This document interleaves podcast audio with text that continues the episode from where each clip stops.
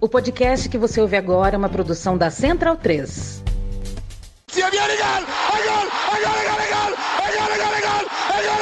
Parte Pirlo! Sì! Sì! Sì! Che vittoria! Che vittoria! Non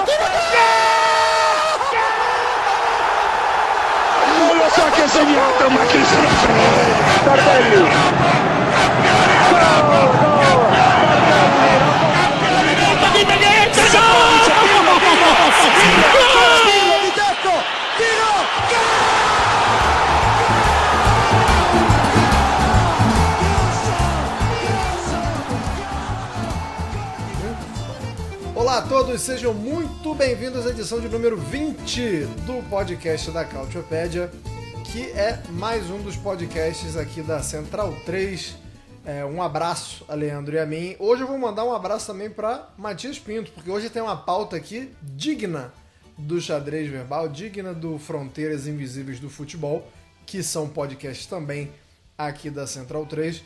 Hoje a gente vai falar de data FIFA, não inteiramente, né? Porque falaremos também sobre o Napoli que tem um novo treinador.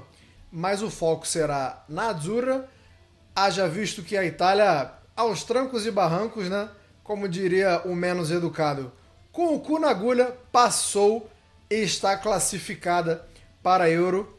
Vale lembrar a Itália, atual campeã, então a Itália vai poder defender seu título é, depois de um empate contra a Ucrânia. Falaremos muito sobre essa última perna, né? Que possibilitou que finalmente classificou a Itália para Euro. É, mas acho que o pessoal da Central 3 hoje vai gostar também, porque falaremos de San Marino. Sim, falaremos de San Marino, que vem aí numa crescente, hein? Você tome cuidado, você que vai enfrentar San Marino, a, a seleção brasileira, por exemplo, que não consegue ganhar ninguém. Hoje acho que tomaria um golzinho de San Marino, falaremos sobre essa fase ofensiva prolífica de San Marino. Claro que tá, tem um certo deboche, mas é verdade, tá? A gente vai explicar daqui a pouco por quê. É, é claro que eu não estou sozinho nessa, estou com Caio Bittencourt. Caio Bittencourt que está vestindo, você não vai ver, é, ou talvez veja alguns cortes nas nossas mídias sociais, mas Caio está vestindo uma camisa de ninguém mais, ninguém menos que Roberto Baggio. Caio Bittencourt, hoje, para bater um pênalti na seleção italiana. Jorginho ou Roberto Baggio? Bom dia, boa tarde, boa noite. Olá a todos, Roberto Baggio. O engraçado é que o Roberto Baggio só errou aquele pênalti contra o Brasil. Curiosamente, se, se você for pegar a disputa por pênaltis contra a França, ele acertou. A disputa por pênaltis contra a Argentina em 90, ele acertou. Ele teve pênalti também no tempo normal durante a Copa de 98, que é essa camisa aqui que eu estou que estou, estou endossando aqui para dizer o termo italiano da coisa, camisa número 18 de Roberto Baggio, um raro modelo Nike na, na, na Azurra, que sofreu, mas é, classificou. O que nessa altura do campeonato talvez fosse fosse mais importante, mas acho que dava para fazer melhor, hein? Com certeza dava, sempre dá, e a gente vai falar o que a Itália poderia ter feito melhor e o que ela pode fazer melhor daqui para frente. Nelson Oliveira, bom dia, boa tarde, boa noite. Eu confesso que não consigo identificar esta peça que o senhor está vestindo agora. É, para quem não está vendo, como eu já citei, o Caio está com a camisa da Azzurra. Eu, de 1998, eu estou com a camisa do Sassuolo, do craque Domênico Berardi.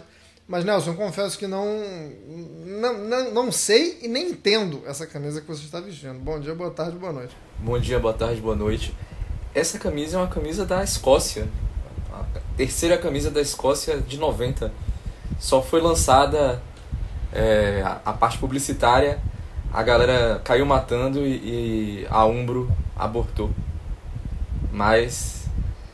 É, dá, dá para entender por quê, tá? É, pelo, assim, é, pelo menos ela foi, é mais bonita do que o futebol que a Itália mostrou no jogo contra a Ucrânia. Bom gancho, muito obrigado aí. É, embora eu esteja calmo hoje, é, eu acho que dá pra gente descer uma, uma, umas sapatadas na Itália. E eu vou devanear aqui um pouquinho, porque que eu tô calmo. Eu fui procurar aqui informações da Central 3, né, para vender, um, fazer um jabás, vender uns ganchos, falar, por exemplo, do Mononito, né, o último que o Leandro e a mim entrevistou o Fred Caldeira, que está muito bom, que você pode ouvir quando é, depois que ouvir a gente. É, e aí eu descobri que existe um grupo gospel chamado Central 3. E eu estava ouvindo antes de entrarmos no ar, para entender, né? Para saber.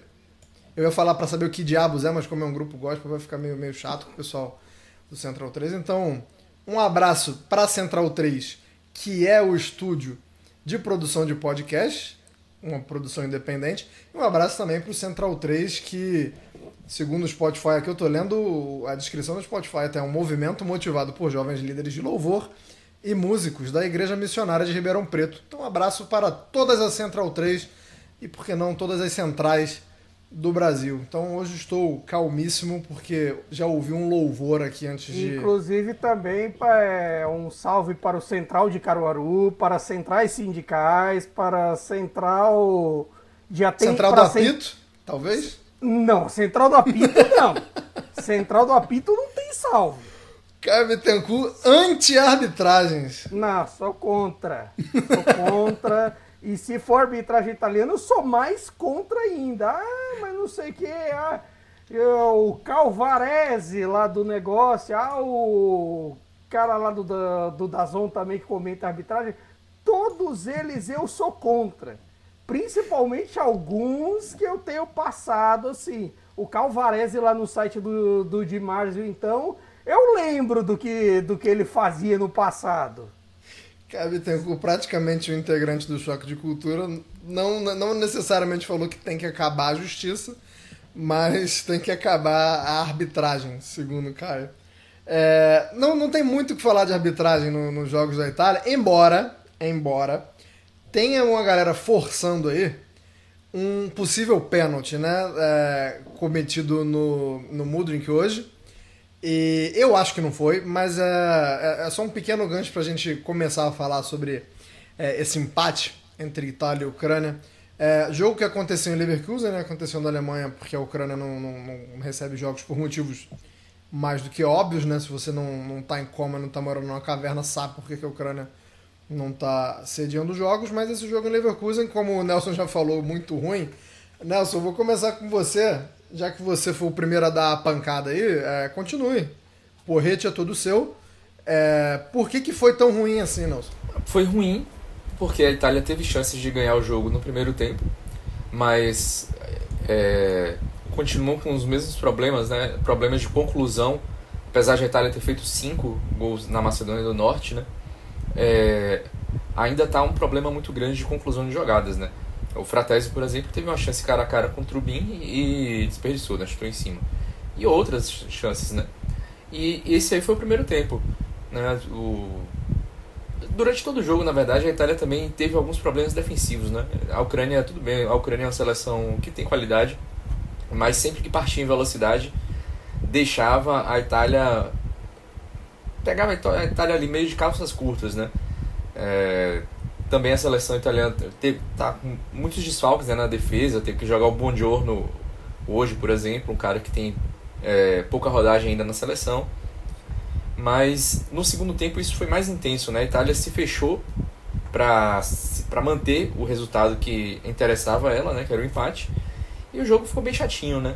Então, é, a gente sabe que o mais importante era a Itália se classificar, né? Afinal, muitos traumas envolvidos, né? Do, por causa das duas eliminações é, para enfim, né, a Copa do Mundo de 2018 e 2022, embora a Itália tenha se classificado para a Euro é, nesse meio tempo e vencido a própria Euro, é, ter a Macedônia do Norte e ter a necessidade de fazer um resultado no último jogo fora de casa gerava uma pressão, né? Então é, é o tipo de jogo que o, o resultado é mais importante do que a, a, a prestação, né? o nível de atuação mas a gente não, não, não pode deixar de, de falar é, o quanto a Itália jogou de um jeito que só não vou dizer que é preocupante porque o, o trabalho dos palestinos está começando, tem todos esses atenuantes, a, a, todos esses atenuantes e a, a, gente ainda tem um período é, relativamente grande até a, Euro. Agora, e aí, o que, é, o que eu acho que a gente tem que é, ficar muito é, pensativo é o quanto o Spalletti, é, e era assim também no, com o Mantini, no final do trabalho do Mantini, o quanto tem sido difícil trabalhar com o grupo inteiro, né? Sempre tem lesão, muitas lesões, muitos desfalques, então a Itália tem jogado muito remendada, né?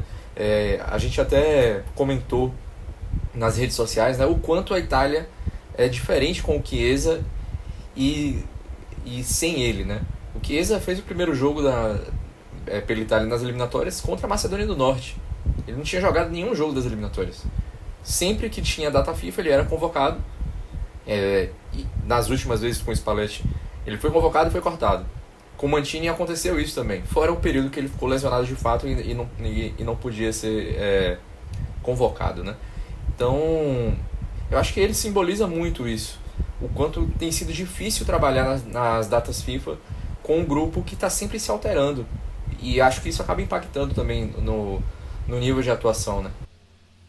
O Caio, é, o Chiesa, aparentemente, né, pelo menos, não, não só pelos esses dois últimos jogos, mas muito também, como o Nelson falou, pelos jogos em que ele não pôde participar. É, você sentia claramente a é, falta de, de muitas coisas, mas é, entre elas, é, um jogador das características do Chiesa. É, hoje, o Chiesa é a pedra fundamental desse ataque. É, o, o, setor ofensivo ele tem que ser montado em torno do Chiesa é, e, e, de uma forma que potencialize, ou ainda é muito cedo, calma, foi contra a Macedônia do Norte, como, como o Nelson acabou de falar, ele não tem tanta. não tem um recorte tão grande assim para a gente poder cravar isso aí. É, como é que o Spalletti tem que pensar é, essa falta de contundência e, e como o Chiesa pode ser um, um, uma solução para isso, ou ele é a solução para isso? Olha, dizer que ele seria a solução única talvez seria um pouco de exagero a princípio. Eu creio que assim, o bom momento da Itália com o Mantini e creio que também nessa data FIFA no 5 a 2 contra a Macedônia do Norte, que aí sim foi uma atuação um pouco mais convincente e até mesmo as individualidades diante da Ucrânia foram com os bons momentos do Chiesa, é verdade, mas também teve, um, teve bons momentos coletivos, teve uma atuação boa coletivamente do meio-campo, teve uma atuação é, de apoio do Di Marco muito boa, que jogou do lado do Chiesa e, e acabou potencializando neste quesito. E no meio dessa situação toda, até com o Chiesa jogando na ponta esquerda, que não era o comum antes, nos tempos campeões da Euro, da Euro 2020, em que ele, ele fazia a função pela direita, em meio a toda essa questão, também tem toda uma coletividade para ele funcionar. É claro que o Chiesa acaba sendo fundamental por, por um aspecto Uh, a gente viu agora nessas eliminatórias para a Copa do Mundo, que a Itália acabou não se, não se classificando, o quanto o Chiesa é fundamental. Pela capacidade dele de drible curto, pela capacidade dele de criar espaços, mesmo em momentos difíceis, como foi, se percebeu nesse jogo com, com a Ucrânia, justamente que o Raspadori não conseguia espaços, pela dificuldade que ele tem contra defesas mais fechadas, contra sistemas que não são mais tão abertos assim. E se via também do, do outro lado, se via também nesse tipo de coisa com o Zaniolo na função e também até, até mesmo quando, quando o Politano entrou, que a coisa não rendeu tão bem assim. E isso se, se fez o que? O melhor jogador de ataque nesses dois jogos, podemos dizer que nessa data FIFA inteira, por conta das suas características. Elas são únicas, mas daí você montar o time a partir dele me parece um exagero, porque é a coletividade que faz ele funcionar, que faz ele ser acionado, que faz é, o, o estilo de drible dele e de troca de passes dele, ou até mesmo o de finalizações, que acabaram não, não saindo tanto, tantas, embora podemos dizer, é, reclamar que foram 17 finalizações e só duas foram no gol do Trubin, só nesse duelo com a Ucrânia. São coisas que que, pe, que percebem um pouco de ideia de jogo do, do Spalletti. Que as jogadas saíram, mas falta alguma coisa ali no último passe, falta alguma coisa ali na conclusão, não sei se é ansiedade, não sei exatamente o que. É, do aspecto tático, é, para ser bem surpreso, eu, eu para ser bem sincero, perdão, fiquei surpreso com é, o de Marco atuando por dentro para o Chiesa poder ficar mais aberto, né? E atuando bem, porque eu estou acostumado a ver o de Marco bem bem próximo à linha lateral, né? Não estou acostumado a ver o, o, o de Marco como interior, não. E foi o que aconteceu contra a Macedônia, por exemplo, o Chiesa é, dando a, a famosa amplitude, né? Que o pessoal fala, abrindo o campo. E o para a Itália atacar num, num 2-3-5 ou num 3-2-5, o, o de Marco partindo pro, pro meio é, eu, eu acho interessante e, e, e, foi uma, uma boa surpresa, né? Ver, ver o Di Marco podendo fazer algo diferente. É, Nelson, uma outra coisa que a gente também está percebendo muito é, é, como a Itália consegue ser muito médico e monstro dentro de um próprio dentro de um mesmo jogo. É, como diria o meme, né? É raro, mas acontece muito. Praticamente todo jogo a gente tem duas Itálias. É muito difícil é, é analisar um jogo inteiro da Itália, né? É, é, é, é muito fácil a gente analisar tempos da Itália. A, a, Itália foi bem tal tempo contra fulano. A Itália foi bem tal tempo contra fulano. É, é cada vez mais difícil, tem sido mais difícil cravar falando assim, a Itália jogou bem o jogo inteiro. É, isso aí é, é um problema desse grupo especificamente. É, já é alguma coisa que acontecia antes, agora só está um pouco mais mais cristalina, mais nítida. É, por que, que isso acontece? Assim, é, é, eu, eu, não consigo lembrar de um jogo que não tenha sido assim. É, exceto quando ela vai mal o jogo todo, né? Mas quando ela vai bem, mesmo nos jogos que a Itália vai muito bem, você percebe que tem um certo momento ali que o disjuntor desliga, né? É, tem um problema de concentração grande, né? Na própria Euro a gente já viu isso um pouco, né? É, tiveram alguns momentos ali, por exemplo, o jogo contra a Áustria, é, teve teve isso. É uma característica desse grupo. Infelizmente, ela está presente e ninguém conseguiu ainda é, resolver esse problema, né? Eu vou então, além. a gente, por exemplo, o jogador... Eu vou além. Eu acho que isso é uma característica desse elenco também dentro dos clubes. Ah, isso, eu ia, ia falar. O Barella, por exemplo, foi até um dos melhores, um dos melhores jogadores da Itália na data FIFA. É, por exemplo, a, a Gazeta dello Sport é, deu uma nota 8 para ele é, no jogo contra a Macedônia do Norte. Assim, para quem está ouvindo a gente e não, e não sabe muito bem como, o que significa esse tipo de nota, 7 para a avaliação da Gazeta dello Sport já é uma, já é uma ótima atuação. 8 é uma atuação excelente. 8,5 quase ninguém ganha, tem que fazer tipo dois gols, fazer um fazer, fazer e, e acontecer durante o jogo. E 9 é praticamente impossível alguém ganhar. É, acho que o, o, o Agora eu tô, tô, me esquecendo. Eu acho que o Lautaro, quando ele fez 4 contra, contra a Salernitana, ele ganhou um 9. Daí você tira como é o nível de, de exigência. E isso que, assim, eles é, de uns tempos pra cá, eles dão mais 10. Mas, assim, até a década passada, o, acho que o único caso de que tinha ganho 10 foi o caso lá do Manfredonia, se não me engano, que ele salva a vida do não tô lembrado. Quem que salvou a vida, acho que num, num bolou em Lázio, se não me engano. Foi bolou em Roma, o Manfredonia teve um infarto e, e agora eu também esqueci quem foi o jogador, que era colega dele, eles eram amigos.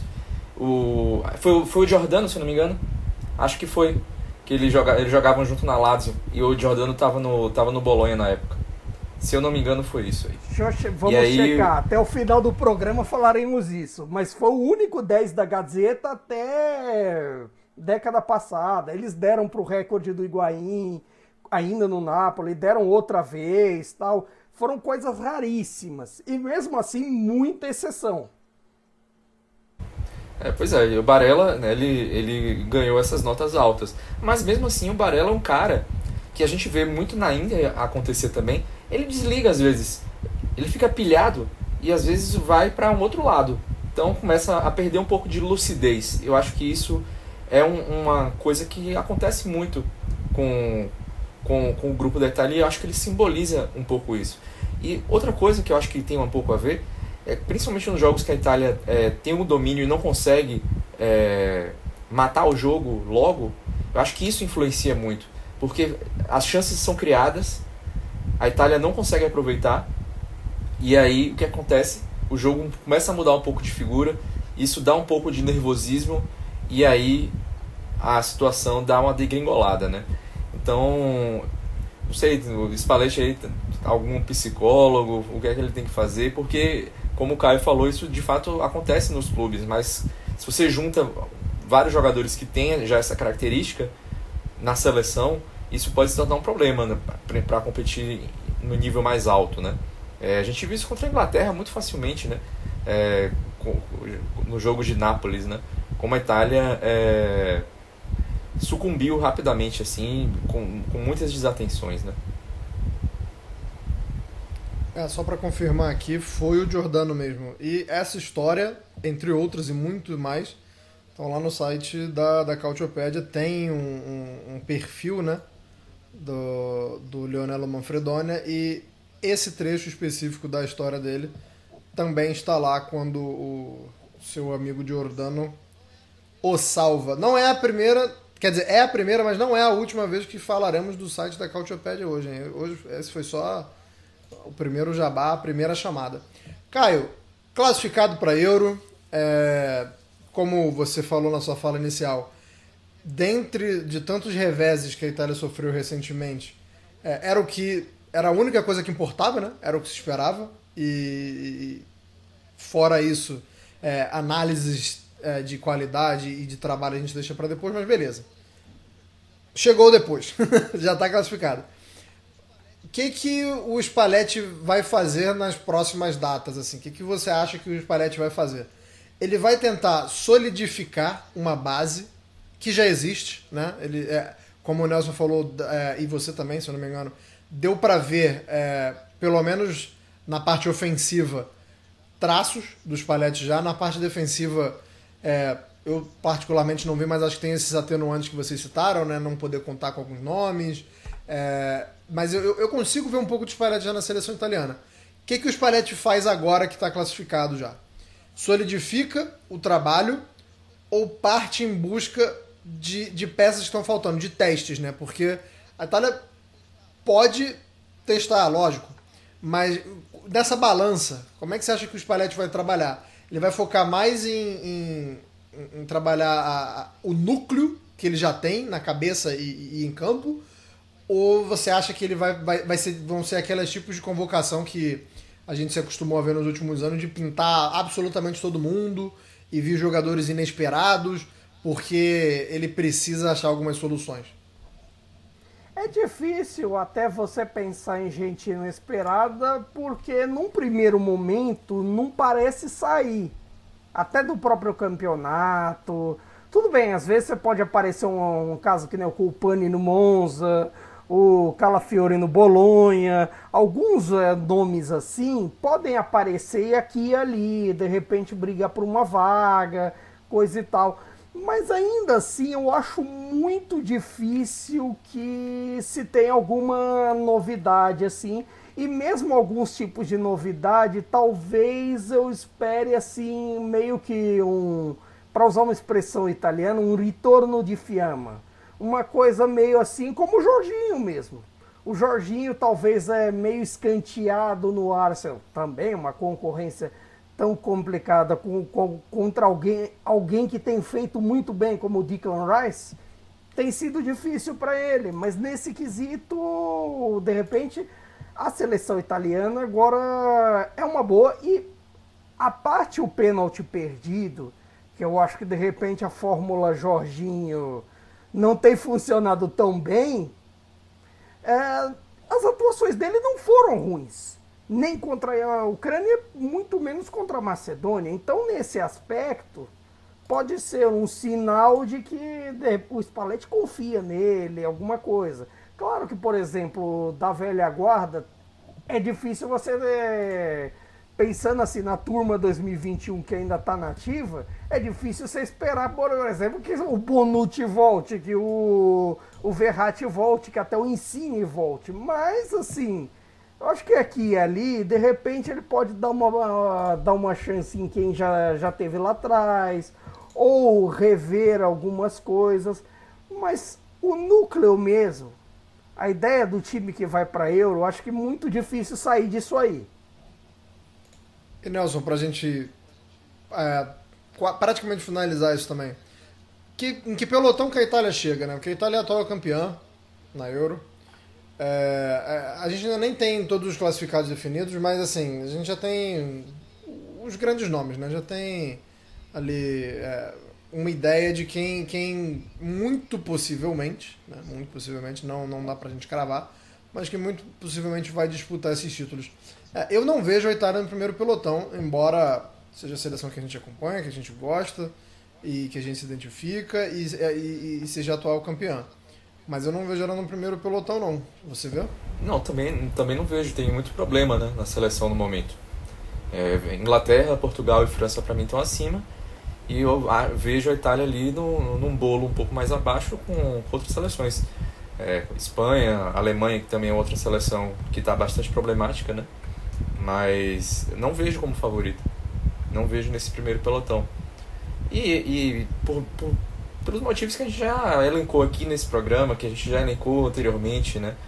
É muito difícil você ser campeão de, ou disputar qualquer coisa sem ter, sem ter gol, né? Não dá, e a Itália precisa ainda consolidar alguém ali. O Raspadori até que foi bem contra a Macedônia do Norte, fez um bom jogo. É, o Scamacca teve pouquíssimo tempo, quase já fez um gol mas dessa vez no, já no jogo contra a Ucrânia já, já também não foi muito bem. É, precisa ainda até se firmar na própria Atalanta ainda, né? Porque a Atalanta é, é, é, um, é um time que tem muitas opções de ataque, né? Então o Gasperini dá uma revezada muito grande ali na, no setor e ele vai ter mais concorrência porque o, o, o Touré vai voltar de lesão, né? Ele nem estreou ainda pela Atalanta, então deve voltar aí na passagem do, do da virada do ano. Então é, é muito difícil, né? E ao mesmo tempo a gente não sabe qual é a Itália que, a gente, que, que vai estar na Euro. Vai ser a Itália completa? Completa não vai ser, né? Porque o Tonali não vai estar lá. Mas quase completa sem o Tonali, por exemplo? Ou vai ter esse monte de problemas de lesões que tem, tem afligido né, a Itália com, com, nos últimos meses, até talvez até durante o último ano inteiro, né? Então é difícil a gente é, é, falar, porque como você falou mesmo aí da, da Itália, a gente tem várias Itálias no mesmo jogo por nível de atuação, várias Itálias porque a seleção é, não tem é, uma regularidade, né? Os jogadores não jogam sempre juntos ali, então tá sempre mudando. E também tem uma coisa que o Mantini fazia, o Spalletti também tá fazendo, para preservar um pouco até o físico dos jogadores, eles mudam muito de um jogo para outro na data FIFA, né? Então é difícil, isso não vai acontecer na Euro. Você não vai ver um time mudando de, de um jogo para o outro, é, as peças, né? Mudando cinco, seis peças, não vai acontecer isso. Quer dizer, pelo menos imagino que não vai acontecer, né? É, Acho que vai, vai, na teoria vai ser um time mais, mais fixo ali, né?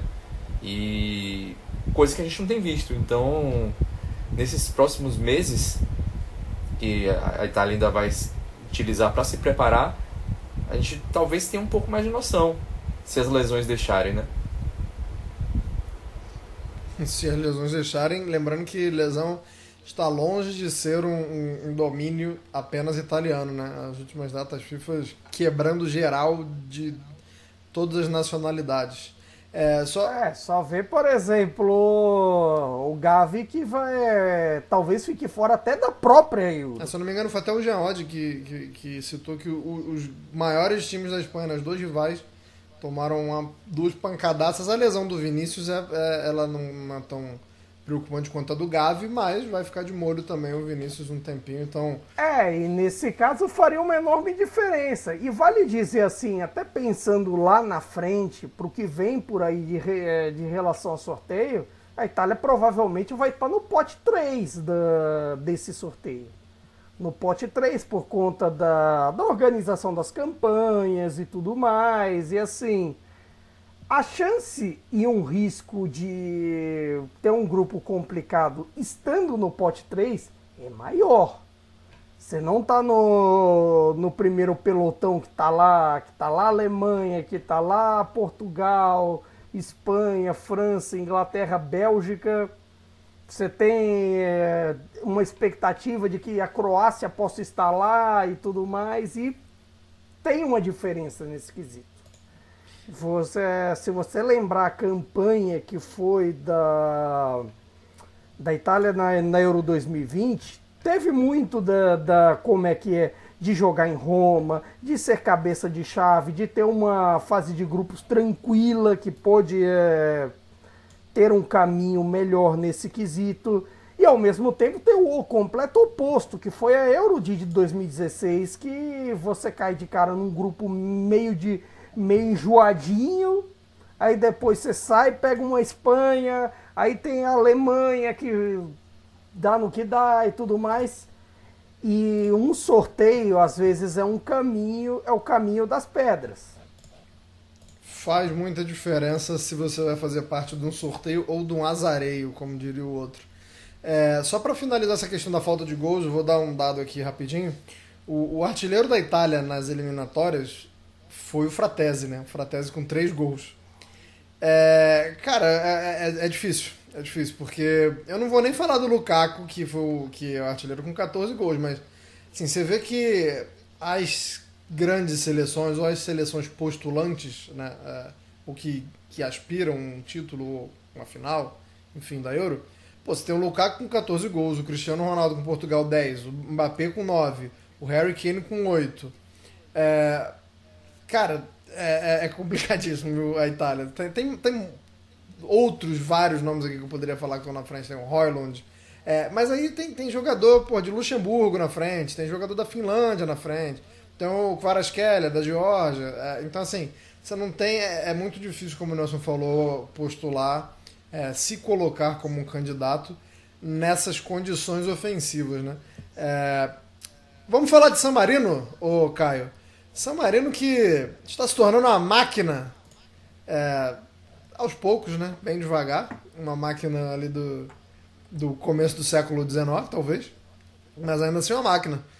Por que estou falando isso, Caio Bittencourt? Pela. Não sei se é a primeira vez na história, tá? Posso estar sendo leviano, mas. É a primeira vez na história. É a primeira vez na história que São Marino marca gols em três partidas consecutivas. Merece o trabalho do do nosso querido Fabrício Constantini. É um grande momento histórico, é um grande momento em que, em que a seleção de San Marino tem o total de três jogadores profissionais. É isso mesmo, recorde nacional, três jogadores profissionais. O, o glorioso, primeiro, o goleiro, Elia Beneditini. Tudo bem que ali é, é no caso de San Marino, você tem umas três rotações, é uma rotação entre três goleiros, o, o veterano Simontini e os irmãos Eli e Simone Beneditini. O Eli é o menos é profissional e tudo mais, se profissionalizou, já está no glorioso Libertas de San Marino. E, e enquanto o Simone está no, no, glorioso Fiorentino, Floren, é isso mesmo, Fiorentino, é, porque tem um time flo, florentino e tem o Fiorentino. E aí você tem essa confusão entre as equipes samarinescas. E temos também os nossos queridos Nicola Nani e o outro, o autor do gol heróico desta segunda-feira contra a Finlândia, Filippo Berardi. O Anderson diz que é nome. O Anderson. Essa família é vai dominar o mundo ainda. É, pode ser, mas essa família. É, o mundo, o mundo tá ficando pequeno. Não tem relação com o próprio, mas de repente é, é, um, é uma seleção que vem se renovando. O Filipe Berardi tem 26 anos. Nicola Nani mesmo tem 23 anos. Então, assim, você pode esperar algumas novidades desse 5-3-2 de uma equipe que tem se defendido melhor, por incrível que pareça já não se vê as, megas gole... as mega goleadas contra qualquer adversário, já não faz vexames igual Gibraltar, que tomou 14 da França. A data FIFA foi, um, foi um negócio produtivo para San Marino até nisso, Porque San Marino tinha a maior goleada sofrida das eliminatórias da Euro, com aquele 13 a 0 da Alemanha nas eliminatórias para Euro 2008. E depois dessa virou França 14 Gibraltar 0. Perdeu até essa vergonha. E Nelson, é, eu, eu, por favor, não me decepcione, tá? Porque eu no começo do programa chamei a atenção aqui de Matias Pinto pela, pelo, por esse tipo de, de pauta mais. É, não só alternativa, mas que também a gente pode falar de, de história e de geografia, né? É, explica um pouco o que é, é, muita gente chama de protetorado, né? O que é San Marino é, na geopolítica europeia, é, porque muita gente acha, é, e principalmente por causa de Fórmula 1, que é tudo Itália, né? Mas não é bem assim, né, Nelson? San Marino fica no, é uma região montanhosa, né? Tem um, um monte ali encravado, um monte titã, né? Encravado ali no, no meio da Itália. E, enfim, né? É um, é um 61 quilômetros, né? De, só tem 30 mil pessoas morando lá. E e é, e é, isso, né? Tipo, é, é bem, quando se fala do, do GP de San Marino, né? Vamos, vamos trazer para a Fórmula 1. É porque o, o Grande Prêmio de Imola é ali do lado, né? É bem pertinho. É, nem dentro de San Marino é, né, o GP de San Marino. É, fica em Imola, ali na, na região da Emília-Romanha, né? E, e tudo acontece dentro da Itália, né? Porque, na verdade, a, a San Marino e, e, e, o povo romagnolo, né? Que tem a, a mesma origem ali. E o Caio que falou, né? Que a gente ia falar por que é que não se fala de San Marino aqui. A gente estava discutindo no, no, na, na nossa reunião de pauta, né? que por que é que não se fala de San Marino? Diga aí, Macaio. Eu já vou, já vou jogar essa para você. Exa exatamente, porque San Marino você teve a separação histórica. No, no, quesito Fórmula 1 tem até uma curiosidade. Por que, que era o GP de San Marino? Aí vocês, vocês não sabem? Era porque era, patro, era patrocinado e era promovido pela Federação Automobilística de San Marino. Não poderia ser, ser da Itália porque ela já tinha Monza. E nesse quesito eles promoviam Imola, que era na, na, é na Emília-Romanha. Aí muitas vezes até, por exemplo, nas transmissões... A, ali e tudo mais, eles é, diziam que era em Bolonha, mas Imola é outro contexto, outra situação. E a, a nossa querida República de, de San Marino é o Estado Nacional mais antigo do mundo, fundado em 3 de setembro de 301. Mas assim, você teve essa separação do, do, do Império Romano nessa data e foi reconhecido pelo, pelos estados pontifícios em 1291. Curiosamente, só foi reconhecido pela ONU nesse século, né? bem depois, lá em 88. E me, em meio a tudo isso, só conseguiu seu registro na FIFA em 1992, se não me engano.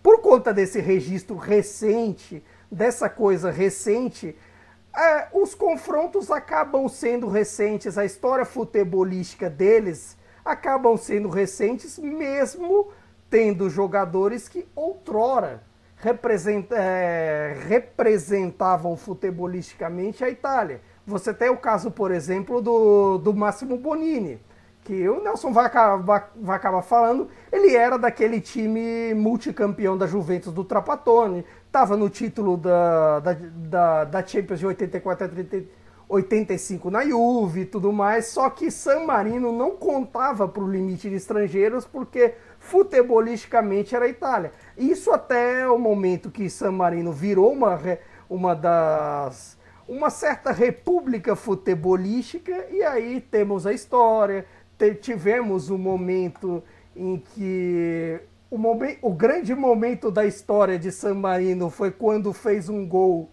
com 8 segundos.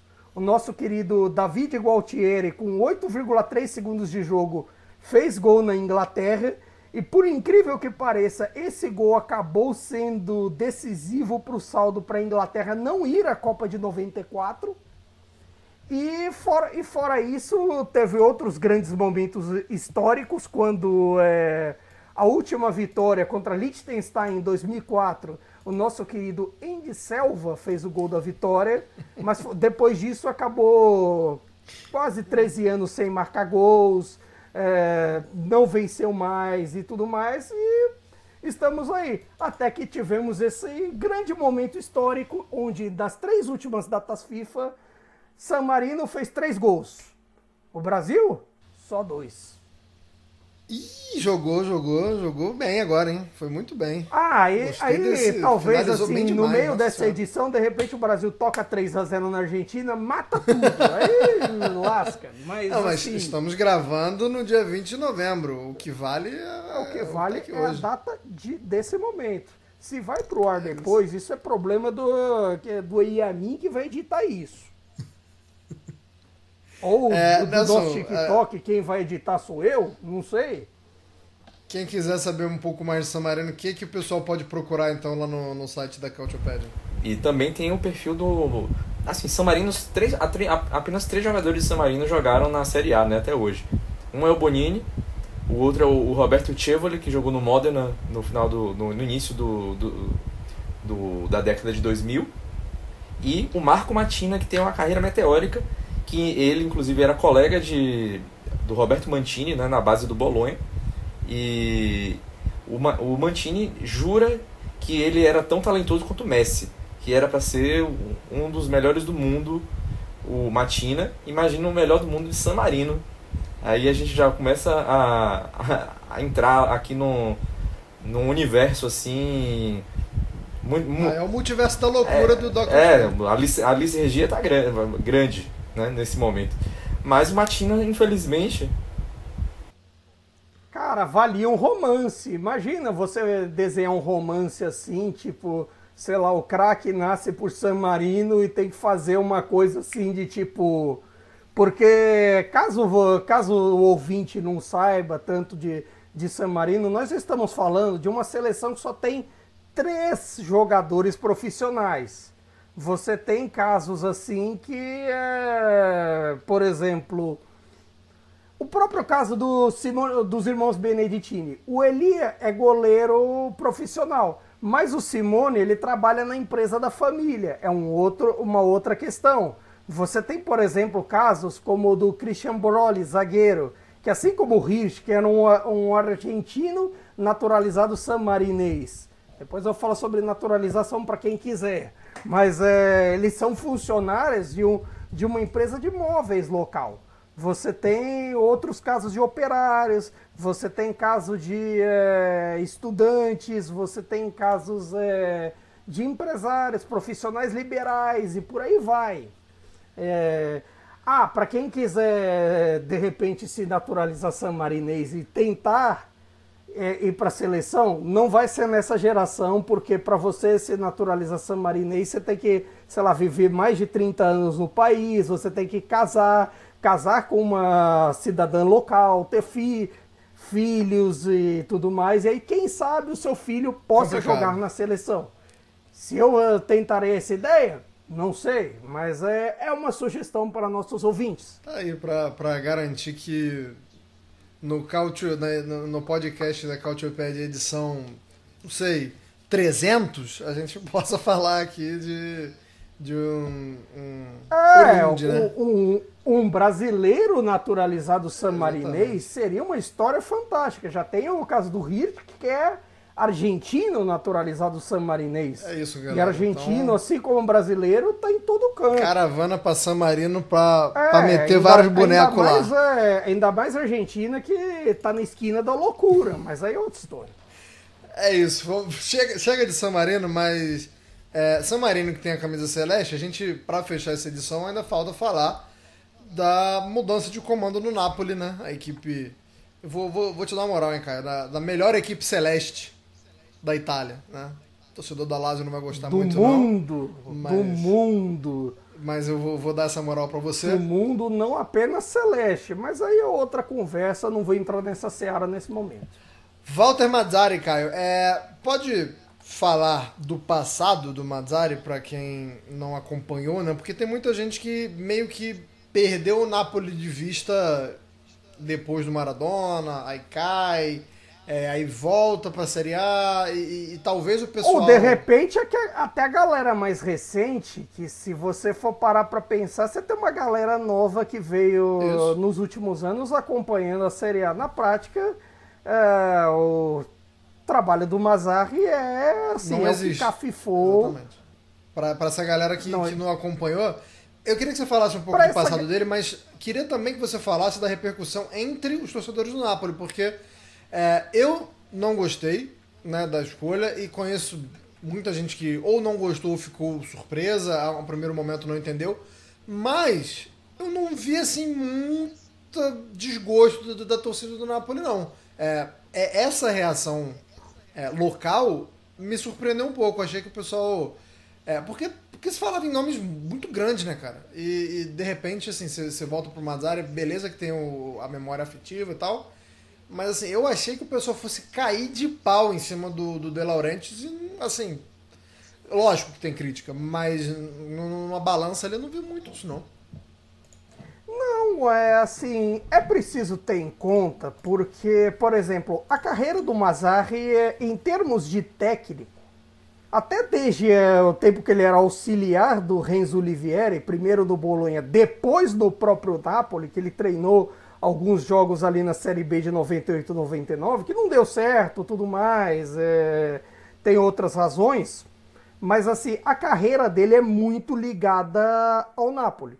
Ele, assim, ele ganhou fama de milagreiro lá atrás, na, na Redina, quando na temporada 6-7, com a Redina tendo muitos pontos perdidos ali na, na balança do Cautiopoli, com pontuação negativa, ele consegue escapar do rebaixamento, consegue manter a Redina na primeira divisão, aí tem um trabalho ok na Sampdoria, mas nada como o trabalho entre 2009 e 2009-10 e que acabou na, na temporada 12-13.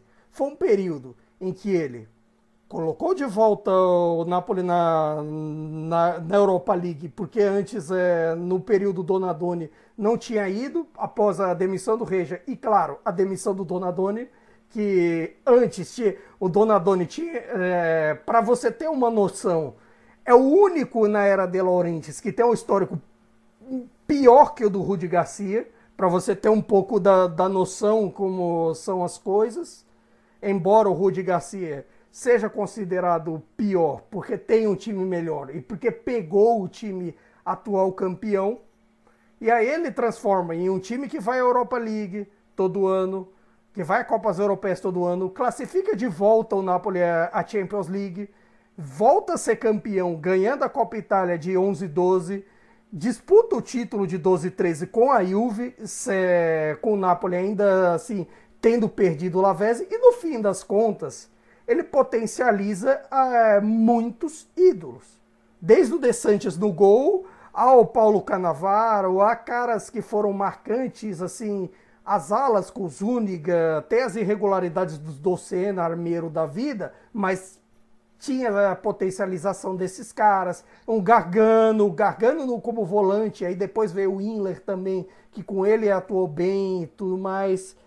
Até você, é, você teve o Pandev, que teve bons momentos com ele também. Você teve o Quagliarella na primeira temporada, até todo o drama que aconteceu. Inclusive, vale uma homenagem que o Quagliarella anunciou oficialmente a aposentadoria. Grande carinho que, que temos por ele. Por um tempo eu tive raiva dele até saber a verdade da ida dele da Juventus.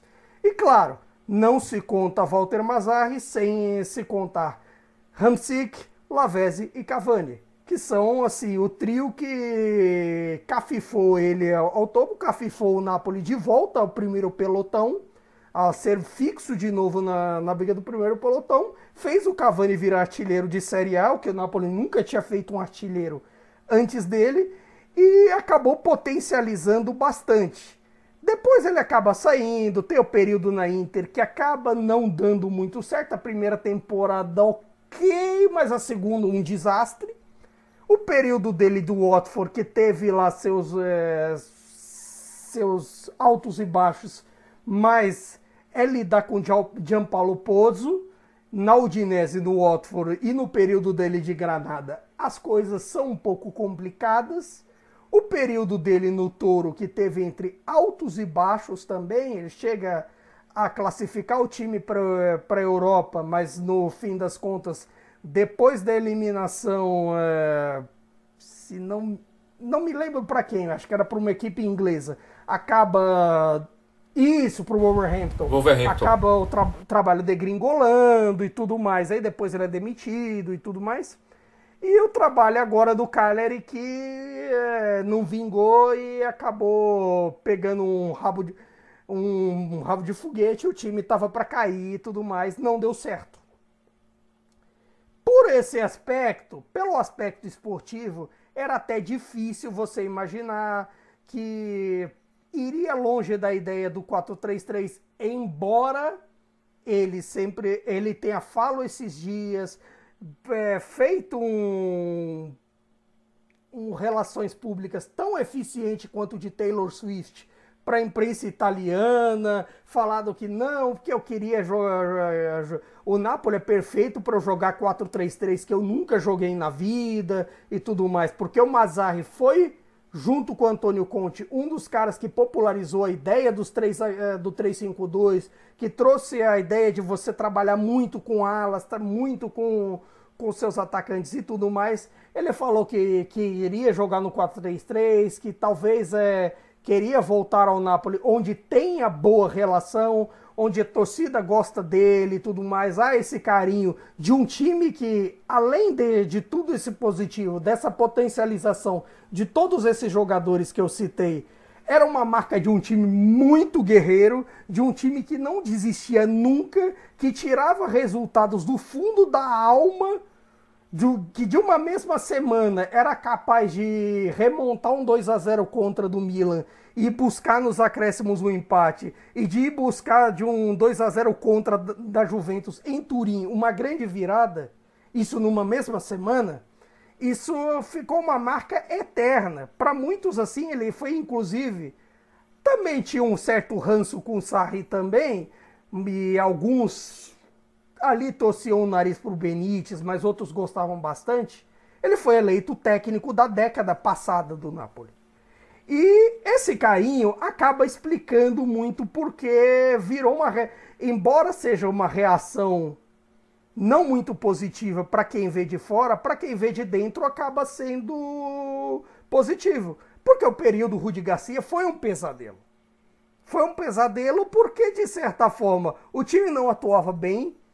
As lesões, é, por critérios malucos dele, de preparação física, aconteciam. O time tem, tem baixas estatísticas ofensivas para um time que teve que acabou de vir de melhor ataque, de melhor defesa e tudo mais. Tinha problemas defensivos, problemas no ataque. Era um time que nas estatísticas de corrida corria pouco, que tinha parecido que que a gana de um time campeão tinha se esvaído, que tinha perdido tudo e que de repente é talvez o Mazarri traga isso de volta para o curto período. Porque é importante é, que você tenha em vista o que está em jogo no caso Napoli.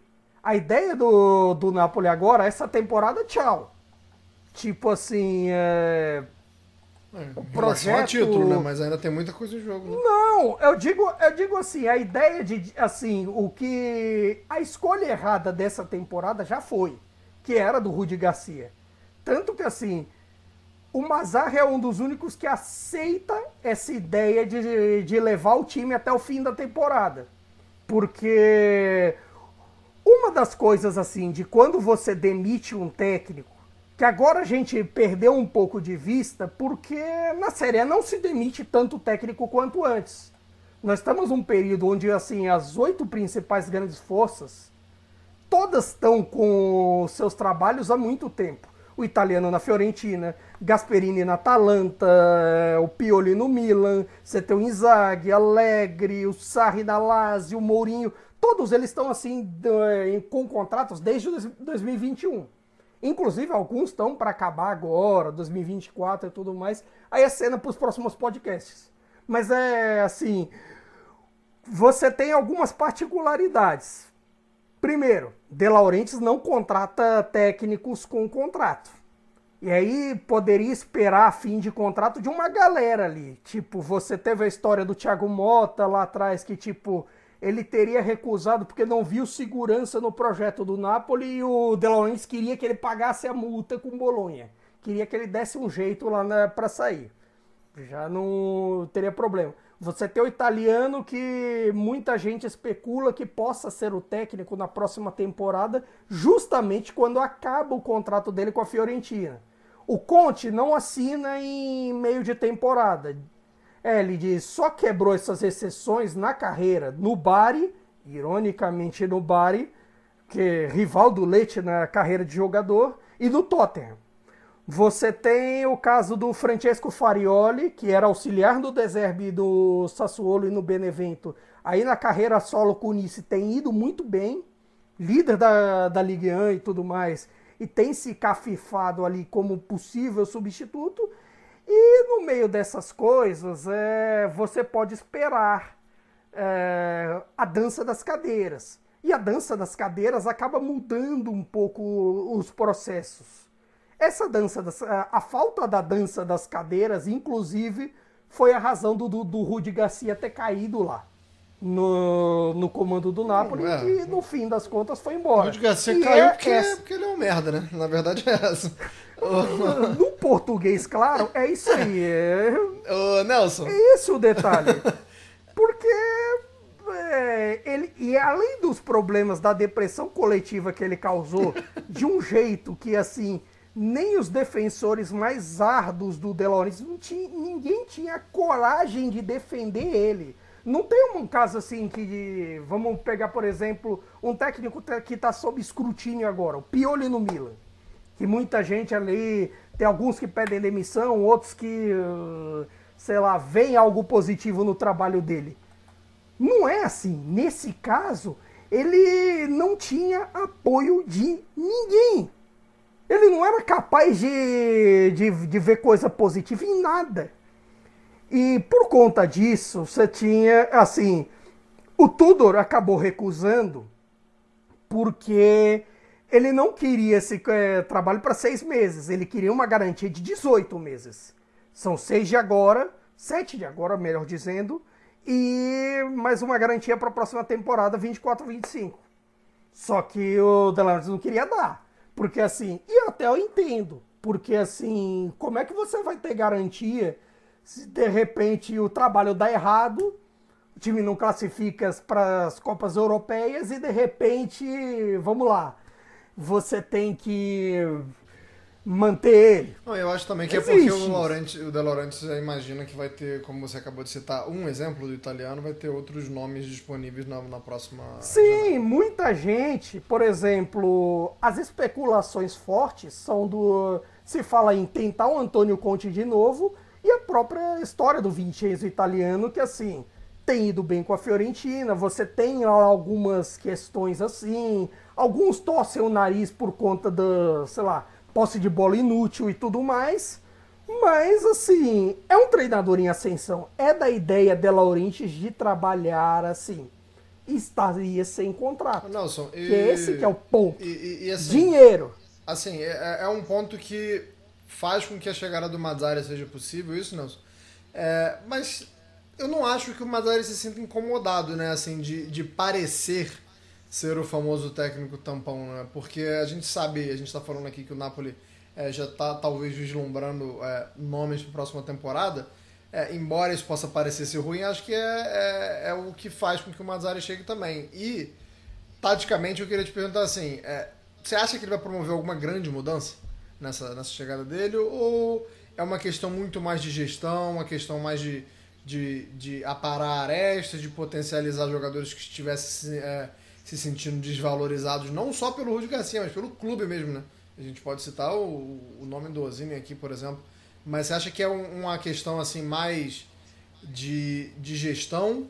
Ou você acha que ele vai tentar também mudar é, alguma coisa na forma de jogar do time? Eu acho que a questão do, do Mazar é que ele já. de ele não se incomodar ou não parecer que se incomode com ser um técnico tampão, é que ele estava muito tempo fora né, do, do, das primeiras prateleiras. Né? Então, se a gente for considerar, a última vez que ele, que ele trabalhou num time competitivo mesmo foi na Inter em 2014. Né? Então, agora ele volta é, a um time que vai brigar por Champions League, que é um, um, algo que estava bem longe da alçada dele nos trabalhos anteriores. Então, para ele tá de boa, é uma, é uma, uma forma até de relançar a carreira, né? Que a carreira dele estava começando a entrar num, num, período de declínio, né? É, não estava mais conseguindo trabalhos com frequência, não estava tendo seu nome ventilado sempre que alguém era demitido, não aparecia mais o nome do Mazzarri assim em todos, em, em, enfim, né, nos jornais, etc. Então, acho que esse é, um, esse é o primeiro ponto.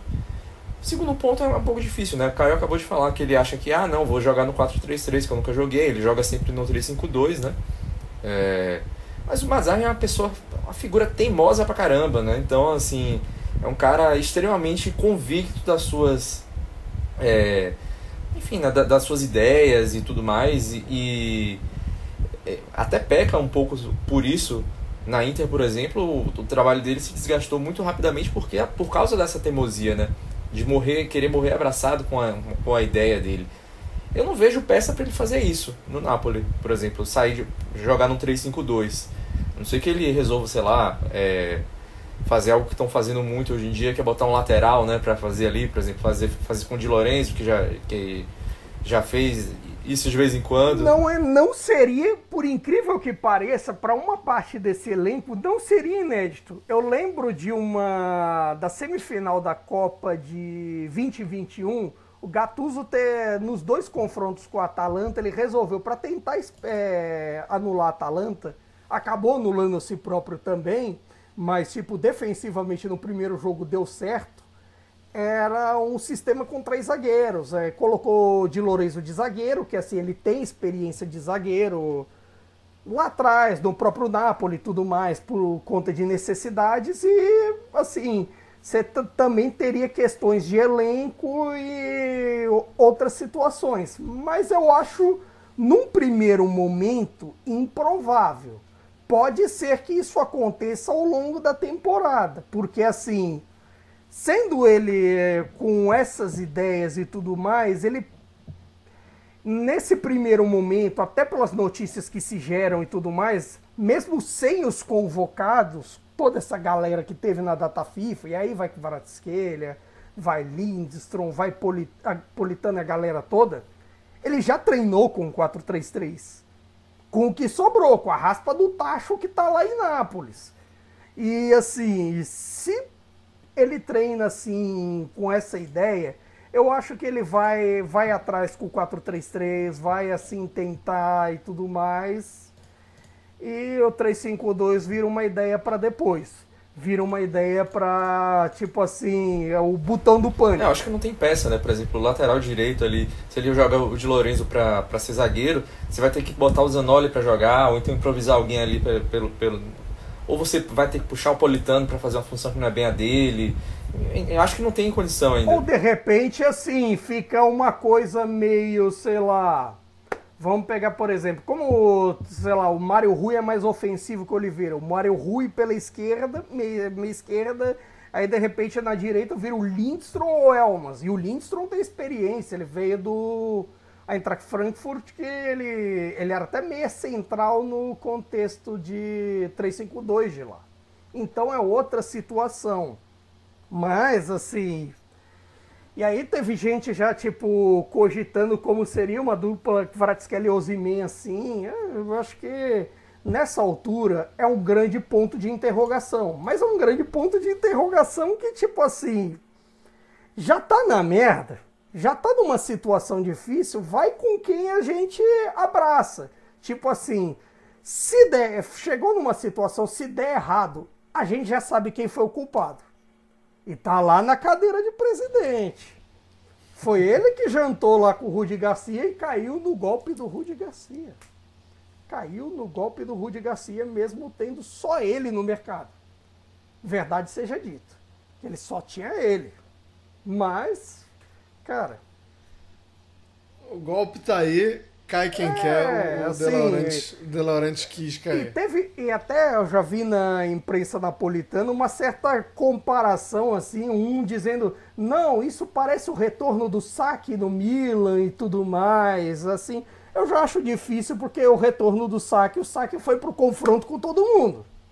Tipo, quando saiu o Tabares 96, 97, que não deu certo e tudo mais, e trouxe de volta o saque, ele já chegou brigando com o homem dessa camiseta, Roberto Baggio. Eu vou, E vou assim, finalizar esse programa falando que o saque ultimamente tem falado cada uma que, pelo amor de não, o né? saque quando aparece na imprensa é pra falar besteira. É pra falar cada besteira. Aquela ali do Rafael Leão, cara, é tipo, ah, no Exatamente. seu time eu não jogaria. Beleza. Última vez que você trabalhou o Leão não era nem nascido, porra. É. O, o saque, ultimamente, quem dá o microfone pra ele tem. Tem um intuito. Não, né? a Gazeta dello Sport, É, é clique, né? cara, a Gazeta dello Sport consulta ele do mesmo jeito que a imprensa brasileira consulta o FHC pra qualquer coisa. Tipo assim, ele é o opinador geral da Gazeta. Tipo assim, ah, tá tendo uma tendência tática na Premier League, uma tendência tática. Não, vamos falar aqui com o Saque, o que ele pensa e tudo mais. E haja vista a carreira dele, que merece respeito, o grande na bola que é, ele vai falar. beleza. Mas assim, você tem umas situações tipo assim, o Saque falando de personalidade é um bicho engraçado. Porque, tipo, ah, é, o cara só chutou Roberto Baggio do Milan e assim, nessa temporada foi inclusive até a maior goleada que o Milan já tomou em San Siro foi com ele, o 6 a 1 da Juve 97. Quer dizer, e tá lá, o É, piano. não, não ouçam saque, ou não leiam saque Não, se assim, vocês falando alguma taticamente, notícia. dá pra ouvir. Agora, se você esperar ele pra personalidade, não, meu amigo. É, eu lembro que teve uma Copa do Mundo, eu tempo. não lembro se foi, se foi 2022, 2018, não lembro qual foi, mas o saque, ele até falou uns negócios legais assim de análise tática, mas é o que você tá falando mesmo, né? É, opinião que foge da bola. Não, opinião, Não escutem, não leiam. opinião que foge da bola, esquece. Você tem que saber filtrar o que presta e o que não presta. Mas o Saki é um bom personagem, mas é que, como é que é? A Gazeta às vezes acha que ele é o opinador geral da República, República Italiana. Não escutem o saque, mas sigam escutando a gente nas próximas edições, porque essa vai ficando por aqui, edição de número 20. Felizes porque a Itália está classificada para Euro, mas sem muitas expectativas.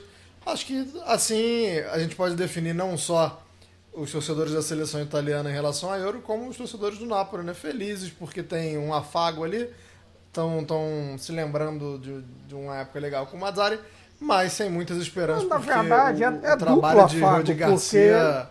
Duplo afago. Primeiro o Mazarri de volta, nem tanto pelo Mazarri técnico, mas assim, é. Quando aponta, lembra bons momentos, lembra o coração e principalmente feliz porque Rudy Garcia foi embora.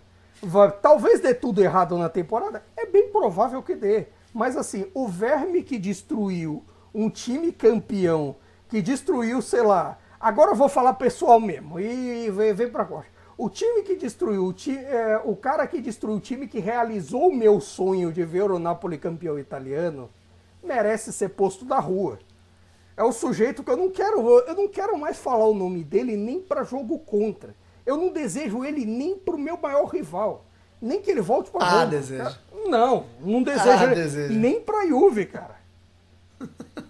Não, é. Tá então, A cara, do a cara do Rudy Garcia me dá ódio. Esse sujeito me fez perder a noção. Me fez perder até conta do, no site de Até Elon Musk, cara.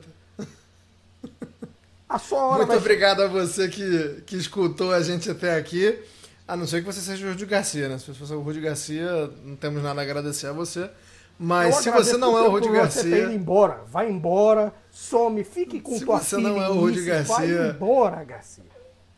você é bem-vindo para voltar nas últimas edições. E como eu reforcei no começo dessa edição, também é super bem-vindo para escutar os outros podcasts da Central 3, que não fala só de futebol, hein? Se você tá achando que a Central 3 é só Trivela, é só meu time de botão, você está muitíssimo enganado também.